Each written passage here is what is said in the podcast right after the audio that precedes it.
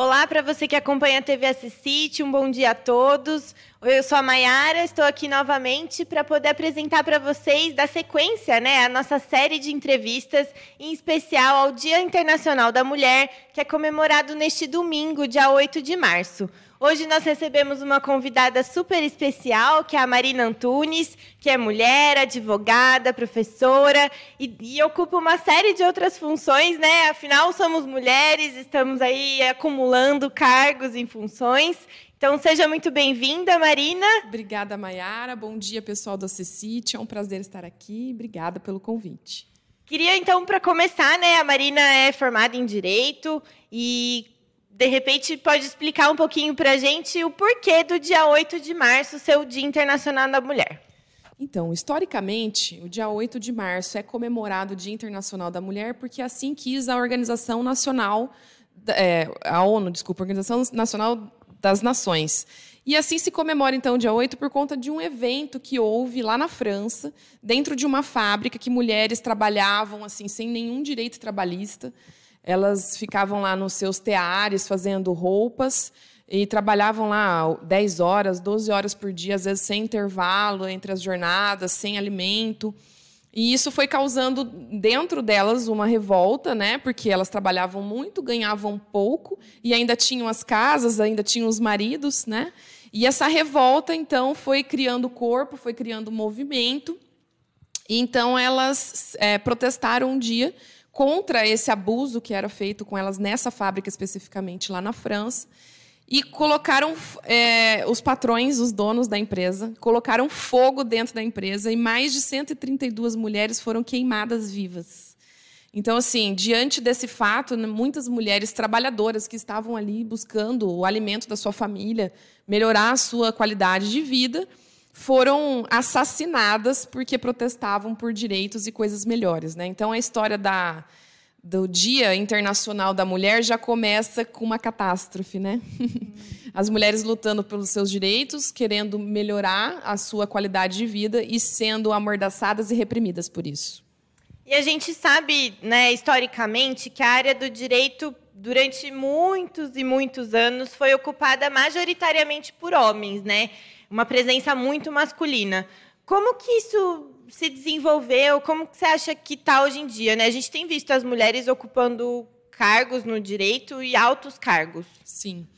É, Mayara, historicamente, o curso de direito é um curso arcaico, né? Eu falo isso aos meus alunos. O curso de direito é um curso que tem um vocabulário próprio, uma linguagem difícil, uma linguagem pedante, né? Não é qualquer pessoa que consegue ler um texto jurídico e interpretá-lo e às vezes nem entendê-lo, né? Então, por ser um palavreado arcaico, também é de vestimentas arcaicas. Para você ter uma ideia, só a partir de 2002, 2002 eu estou falando aí nesse século já, as mulheres foram permitidas entrarem nos tribunais de justiça de calça. Nós mulheres não podíamos usar calças nos tribunais, a gente tinha que usar saias, que eram aqueles tailleurs, né, que eram as saias mais compridas e o, e o paletó. Só a partir de 2002 é que houve uma resolução do Tribunal de Justiça que mulheres poderiam entrar nas dependências forenses de calça. Então você imagina, né, Mayara? O curso já, já é arcaico, de palavreado arcaico, de vestimentas arcaicos. Por ser um curso arcaico, não era permitido estar nas discussões mulheres. Né? As mulheres elas foram historicamente, classicamente tidas como entendedoras de afazeres do lar. A mulher sabia cozinhar, a mulher sabia passar uma roupa, a mulher sabia educar os filhos, ela sabia educar o marido, né? Tanto que se ela se divorciasse, é culpa dela porque ela não conseguiu segurar o marido. Então não era permitido às mulheres defender o direito dos outros, porque afinal é isso que a gente faz como advogado e como juristas, né? A gente defende os direitos dos outros. Então, para os homens, nós mulheres não tínhamos a capacidade de defender os nossos direitos se não tínhamos capacidade de defender os nossos direitos, que dirá defender os interesses e direitos dos outros. E isso foi mudando com, conforme os anos foram passando. Hoje a gente tem bastante juízas, mulheres, graças a Deus, que fazem aí com tanta sensibilidade esse trabalho de decidir sobre a vida dos outros também, né? Promotoras mulheres, procuradoras mulheres. Então, assim, o espaço hoje vem sendo ocupado policiais militares, mulheres que com tanta delicadeza também prestam serviço de defender a sociedade. Enfim, então ela foi ocupando pouco a pouco o seu espaço, mas ainda a gente sabe que ser mulher no Brasil é muito pesado, né, Mayara? Ser mulher no Brasil é pesado, ser mulher negra no Brasil mais pesado ainda, né? Então, se nós mulheres já sofremos preconceito, imagine uma mulher negra. Então, assim, é, é, muito pesado mesmo ser mulher. A gente tem que o tempo todo fingir que não ouviu um assédio, o tempo todo fingir que não ouvimos que nos diminuíram, o tempo todo fingir que, ah, tá tudo bem, né? É assim mesmo, o machismo tá na sociedade. Por isso que eu digo que nós mulheres temos que o tempo todo nos unir. Sempre nós temos que nos unir, porque todos os direitos que nós mulheres conquistamos até hoje foi por luta. Nada foi porque, ah, vamos dar alguma coisa para elas. Não, foi por muita luta, morte, enfim, né? E a questão do direito ser ocupado ainda, né, que majoritariamente por homens, também faz com que os homens legislem, né, Exato. sobre os nossos corpos, sobre as nossas vidas, Sim. sobre as nossas escolhas. Então, como que isso também tem sido, né, do seu ponto de vista, em relação ao direito? Porque são os homens decidindo o que a gente pode ou não fazer. Exatamente, Mayara. Então, assim, o olhar legislativo para o feminino sempre foi um olhar masculino para o feminino, né? Então, são deputados, são presidentes, uma, uma legislação de homens olhando para o corpo feminino e falando: olha, o que nós vamos proibir? O que nós vamos liberar? O que é possível, o que não é possível? E nós, mulheres, fomos afastadas das discussões democráticas do que era bom ou não era bom para nós. Né? Então, nós ficamos esse tempo. Eu vou citar um exemplo. A Maria da Penha, a Lei Maria da Penha, que todo mundo conhece, que é uma lei que pune aquele que agride mulheres que vivem, que convivem em sua convivência sem pleonasmo. Então, a Maria da Penha foi uma mulher que sofreu drasticamente com o marido dela. Ela sofreu muito mesmo. Ela, eh, o marido dela tentou é, assassinar ela duas vezes. Uma delas, ele deu. Ela estava tomando banho numa banheira, ele jogou um secador dentro da banheira, ela tomou um choque de mais de não sei quantos mil volts, mas por sorte ela não faleceu. E a segunda tentativa de homicídio do, da Maria da Penha foi que ele deu três o marido dela deu três tiros nela e um deles ficou alojado na coluna, por isso que até hoje ela é tetraplégica. A Maria da Penha, gente, ela fez diversas denúncias dessas agressões na polícia, na justiça e nada nada era feito para que houvesse uma proteção efetiva para ela, é, Maria da Penha. Ela então recorreu à Corte Internacional de Direitos Humanos, ela foi até a ONU dizer: olha, o Brasil não me protege, o Brasil não tem uma legislação que protege as mulheres de agressões masculinas. E eu já fui. O meu marido já tentou me matar duas vezes, eu não consigo largar dele, eu não tenho uma proteção para que eu consiga fugir desse, dessa prisão. E o Brasil não me, não me respalda. A ONU condenou Maiara, o Brasil, a pagar uma indenização para Maria da Penha. O Brasil, o Estado brasileiro, pagou uma indenização a Maria da Penha e também a ONU forçou o Brasil a criar uma legislação que protegesse as mulheres de agressões. Foi então que, em 2016, o Brasil criou a Lei Maria da Penha. Então, mais uma vez, não foi porque o Brasil ou o legislador olhou para nós mulheres. Foi porque houve muita luta, muito assassinato, né? E aí se diz, nossa, temos que fazer alguma coisa porque está ficando feio internacionalmente. Então, mais uma vez, uma história de, de muita luta e de muito olhar para nós mulheres como só um corpo feminino. Né? Nós somos as, as que geram filhos, né? as que têm que estar é, visualmente ok, agora é o termo, né? visualmente ok. E o olhar é sempre erotizado, assediado. É, é difícil se impor pelo respeito e pela autoridade ou pela inteligência. Leva um tempo até que há essa quebra do machismo. Você falou sobre a questão da legislação. A gente tem acompanhado, né, com o passar dos anos, um movimento crescente em relação à legalização do aborto, Sim. que também é uma, uma lei sobre os nossos corpos femininos, né? Como que o, o direito tem caminhado nisso? Em que, quais são os avanços? O que tem sido debatido em relação a esse tema, que é bastante polêmico, a gente claro. sabe, mas ainda assim ele deve ser amplamente debatido, né, para que a gente Sim. possa ter sabedoria do claro. que poderá ou não ser feito. Claro. Sem levantar bandeiras e opiniões da minha opinião pessoal de ser contra ou ser a favor, eu acho que todas as pessoas têm o dever o Estado deve garantir o direito de escolher. As mulheres podem ter as crenças particulares delas, é, religiosas ou morais. Olha, eu não faria um aborto porque eu acredito que isso não é bom, porque eu tenho as minhas crenças religiosas, as minhas, é, a minha moral, e eu não faço isso em nenhuma hipótese. Isso é um ponto. Mas ainda assim ela tem que ter o direito de escolher em fazer ou não fazer. O fato é que a gente sabe que hoje o aborto é uma questão de saúde pública mais do que uma questão moral ou uma questão cristã e qualquer outra coisa. As pessoas praticam aborto, ainda que ela seja que ele seja proibido. A legislação brasileira é bem contundente com relação a isso. O aborto é proibido no Brasil. Ele só é permitido em algumas situações, que é em caso de estupro, primeiro deles, se a mulher quiser optar pela, pela interrupção da gestação. Se tiver sido estuprada, ela pode. A segunda hipótese é em caso de aborto. O segundo caso é caso de que a mãe corre é, risco de, de morte, a mãe tem algum problema e que se ela não interromper aquela gravidez, ela vai morrer. E o direito protege mais a vida que está viva do que uma expectativa de vida que é o feto. Então, nesse, nesse nesse pesar, o direito escolhe proteger a mãe. E a terceira hipótese, que é a mais recente, é o caso do feto anencéfalo. Né? Diagnosticado um bebê anencéfalo, a mãe pode, aquele que não tem caixa craniana, a mãe pode optar em fazer uma interrupção da gravidez. Então, o direito só protege nessas três hipóteses que a mulher pode escolher se quer ou não. E mais uma vez, né, o Mário Cortella, um filósofo brasileiro, ele diz que se os abortos, se os homens engravidassem, os abortos iam ser feitos em igrejas cristãs ao, aos cantos de gregorianos. Então, assim, a discussão só é tão intensa porque se trata da mulher. Se fossem os homens, eles já, já tinham liberado isso. Olha, eu, eu sou livre, eu escolho.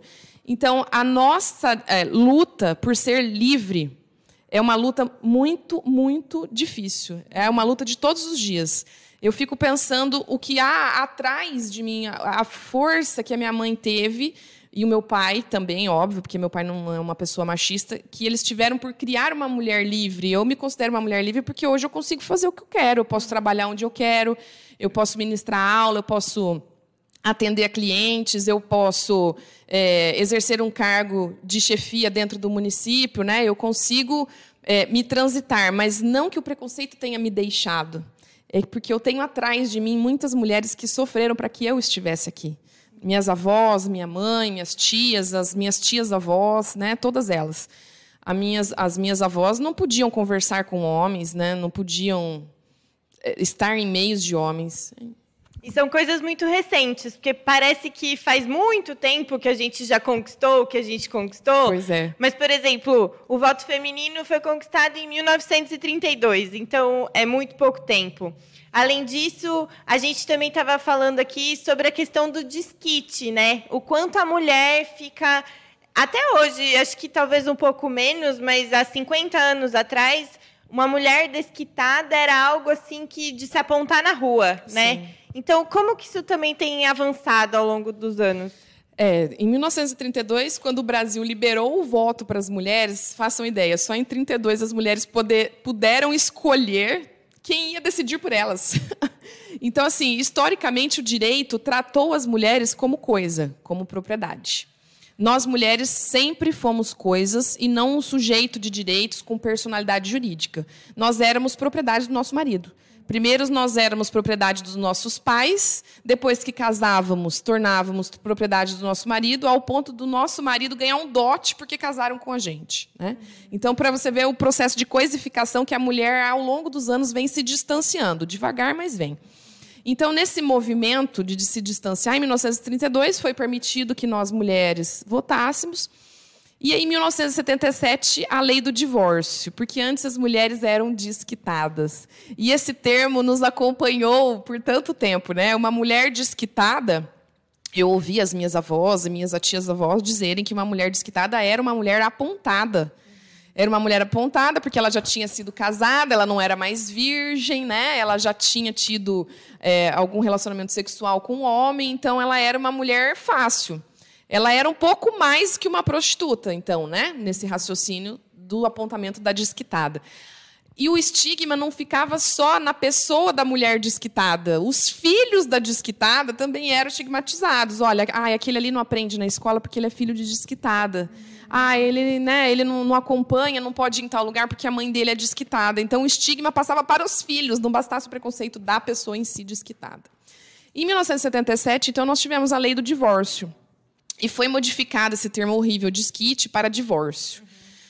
Não que tenha se mudado muito o apontamento para nós mulheres e para o nosso feminino, né? Porque uma mulher divorciada também né, ganhou um peso de, ai, coitada, ela é filho de pais separados, filho de pais divorciados. O estigma continuou, continua forte, mas eu acho que bem menos. Eu acho que com a lei do divórcio, hoje nós não temos mais, por exemplo, a culpa na separação. Olha isso.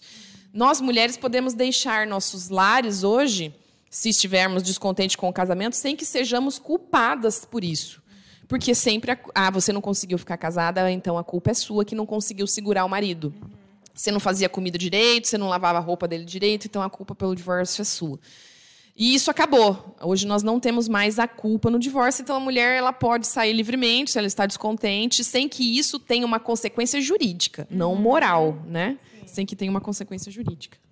E falar sobre um outro assunto também, né, que, enfim, cada vez mais deve ser debatido, é que o direito também avançou um pouco, né, em relação às mulheres trans, Isso. que garantiram, né, juridicamente alguns dos seus direitos, apesar da gente saber que o preconceito ainda é imenso. O Brasil é o país que mais mata mulheres trans em todo o mundo, então isso é algo que a gente tem que olhar também de outras esferas. Mas no ponto de vista jurídico, como que foi esse, esse processo? Você vê que a gente foi evoluindo né, nos preconceitos. O preconceito mãe da mulher, o preconceito da desquitada, o preconceito da mulher negra e agora o preconceito das mulheres trans. Você vê, as mulheres trans, a partir do momento que elas decidiram ser mulheres, elas vão sofrer preconceito. Né? Elas decidiram ser socialmente mulheres, elas vão sofrer preconceito.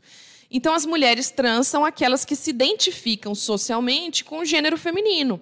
Se elas se identificam com o gênero feminino, elas querem ser chamadas pelo nome de mulheres. Né? Elas não querem ser chamadas por João, por Paulo, por Pedro. Elas querem ser chamadas por Camila, por Juliana. Elas querem ter um nome feminino porque assim elas se identificam socialmente. O direito no movimento tardio, eu acho que um pouco tardiamente hoje, é, garante a possibilidade dessas mulheres, uma vez que provados, ela precisa de um processo judicial para isso, dizendo que ela sim é reconhecida socialmente como uma mulher, ela pode alterar a sua documentação. Ela pode mudar o seu nome no RG, no CPF, na certidão de nascimento e colocar o gênero ao invés de M, o F de feminino. Então, o direito hoje garante essa proteção a quem se identifica socialmente com um gênero diferente daquele que nasceu. Mas sim, a partir do momento que ela se identifica socialmente de novo com o gênero feminino, ela vai sofrer agressões como se mulher fosse, ela vai sofrer crimes como se mulher fosse, um feminicídio. Hoje nós temos um tipo penal que penaliza aquele agressor que comete um homicídio contra mulheres. Né? O feminicídio é um homicídio contra mulheres. A mulher trans também, é, se sofrer um homicídio, o agressor vai ser punido como essa conduta. Então, assim, é, o direito vem evoluindo na proteção à mulher e também evoluindo agora na proteção às mulheres trans. Então, todo esse conjunto de, de lutas históricas da mulher, que então a gente comemora no dia 8 de março, é também uma luta hoje das mulheres trans. Sim. Bom, e vamos falar um pouquinho sobre a Marina. Para quem não sabe, a Marina é a primeira secretária de negócios jurídicos da Prefeitura Municipal de Assis nos últimos o quê? Mais 100 de 100 anos. anos. Como é, né, ocupar esse cargo que historicamente sempre, sempre, sempre foi ocupado por homens e agora você está lá? É um desafio, Mayara. é um desafio diário e a, a, a, luta, eu penso, eu não pensei muito, na verdade, eu acho, sabe, quando eu fui tive o prazer de ser nomeada no cargo, mas eu eu senti que no dia a dia a luta foi por por mostrar que eu era capaz pela, pela gama de conhecimento ou pela competência e não pelo fato de, de ser mulher ou qualquer outra coisa. É, as pessoas te olham num primeiro momento, ai, que, que será que ela vai fazer? O que, que será que ela tem a acrescentar? E eu acho, sinceramente, que as críticas são produtivas, né? Nós vivemos numa democracia. Nós não podemos achar que vamos agradar a todas as pessoas. Nem Jesus Cristo agradou a todo mundo, morreu na cruz e nós mesmos matamos crucificado. Né? Então, quem sou eu? Sou uma mulher tentando ocupar meu espaço, sendo uma mulher livre, tentando conquistar as minhas, as minhas coisas, né? e nunca esquecendo daquilo que vem por trás de mim, que são as mulheres que, antes de eu estar aqui, lutaram. Quantas mulheres, Maiara, eu acho, eu penso nessa história de Assis, nesses últimos 100 anos, que não conseguiram estar aqui onde eu estou hoje, não porque elas não eram competentes, mas porque elas eram mulheres simplesmente porque elas eram mulheres e que tinha que colocar um outro homem lá porque era homem, entendeu? Então eu penso que eu tenho que representar essas mulheres também que tinham tanto ou mais competência do que eu para estar onde eu estou hoje, mas que por serem mulheres, só por isso, não puderam exercer com dignidade o seu trabalho e o, é a que elas se dispunham, né? E é isso. Eu já estive em outras oportunidades com o prefeito de Assis, é, em outros lugares e outros eventos de políticos, e eu sempre noto o comportamento das mulheres no meio de muitos homens. E uma vez eu fui a um evento, Maiara, e estava cheio cheio de prefeitos, o governador do estado também estava. E quando eu olhei assim, todo, eram só prefeitos homens com os seus assessores homens. E eu me vi sentada no meio de uma multidão de homens, só eu de mulher. E quando eu olhei à minha volta, as mulheres que estavam em volta do salão estavam usando aquele ok-tok, né? Elas estavam como cerimonialistas. E a hora que as portas se abriram, atrás das portas só tinham mulheres segurando pastas. Aí eu pensei, olha, as mulheres, elas organizam a vida dos homens que estão aqui discutindo o tempo todo. Elas discutem, elas arrumam a vida deles dentro de casa, elas arrumam, arrumam a vida deles aqui no trabalho. Então, as mulheres elas estão sempre organizando tudo para os homens. E eu acho que já passou o tempo da gente sair desse papel de coadjuvante. Nós mulheres, nós somos a, as protagonistas disso tudo. É, no, somos nós que colocamos a, as pessoas no mundo, somos nós as solidárias que damos mais amor ao próximo, né? Então eu acho que o conceito cultural que criaram, mulheres são amigas ou são rivais? Dizer que mulheres são rivais, gente, é uma construção masculina para denegrir o nosso feminino. Nós mulheres somos amigas, sim. E a nossa soro, sororidade, uma para com as outras, a nossa irmandade nos faz crescer, nos faz ter mais direito. E para que nós um dia não comemoremos mais o Dia Internacional da Mulher, não é? Nós não, não precise, não precise né? desse dia, todos os dias seja. Então a gente ainda tem que todo tempo falar, olha, nos respeite, olhem, lute por nós, olha, somos mulheres, não queremos ficar andando na rua e tomando buzinada, não é, não é mesmo? Isso é assédio, isso é violência, nós não gostamos disso, não é legal. Né? E a opinião dos outros para nós mulheres são as opiniões dos outros. Né? O que os outros pensam de mim, eu não posso mudar. Eu posso mudar como eu recebo a opinião do outro. Então, como que eu recebo a opinião do outro? Quem é o outro que está opinando sobre a minha vida? Ele não andou por onde eu andei, ele não estudou o que eu estudei, ele não passou as dores que eu passei, ele não tem a legitimidade para dizer sobre mim algo que ele não sabe de mim. Né? Então, eu acho que se nós mulheres tivermos essa, essa clareza de dizer, olha, é o pensamento daquela pessoa, eu não posso mudar o pensamento dela, mas eu posso mudar como eu recebo. E como eu recebo isso? Ah, é o pensamento dela. As pessoas são livres, gente, para pensar. As tudo pessoas, bem. É, tá tudo bem. As pessoas são livres para pensar, para dizer o que elas querem, e é isso. Ó, inclusive, falando em mulheres, temos mulheres aqui prestigiando a gente nessa ah, manhã, acompanhando a nossa live. A Fernanda Antonângelo disse: essa mulher é show. Mandou um recado ah, aí para você. A Rosângela Baldi também deu os parabéns. Obrigada. E a Elizabeth Elias disse: me representa, menina de ouro. Obrigada, mulheres. Um beijo para todas vocês. Bom, então é isso para a gente ir encerrando. Queria então, né? A gente sabe não é fácil, não tem sido fácil. Sim. Mas todos os dias é uma grande luta, né? Estamos enfrentando diversos leões pois aí. é. E queria então que você deixasse um recado aí para as nossas mulheres, porque essa semana é nossa e todos os dias também são nossos, mas essa semana especialmente para que a gente possa seguir aí na luta.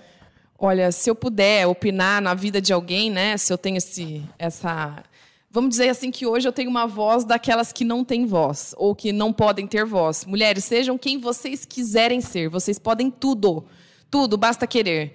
foca no seu, naquilo que você quer, naquilo que você acredita, vai atrás, lute, busque. Não é marido que vai te impedir, não é filho que vai te impedir, não é a sua família. Você pode ser exatamente o que você quiser. Nós vamos viver só essa vida aqui, viver essa vida com dignidade, viver essa vida com alegria e desprendimento. Seja uma mulher livre, que com certeza você vai contemplar os seus, as suas avós, as suas tias, as suas mães, que não puderam ser aquilo que nós, hoje, mulheres, podemos ser. É isso, Mayara.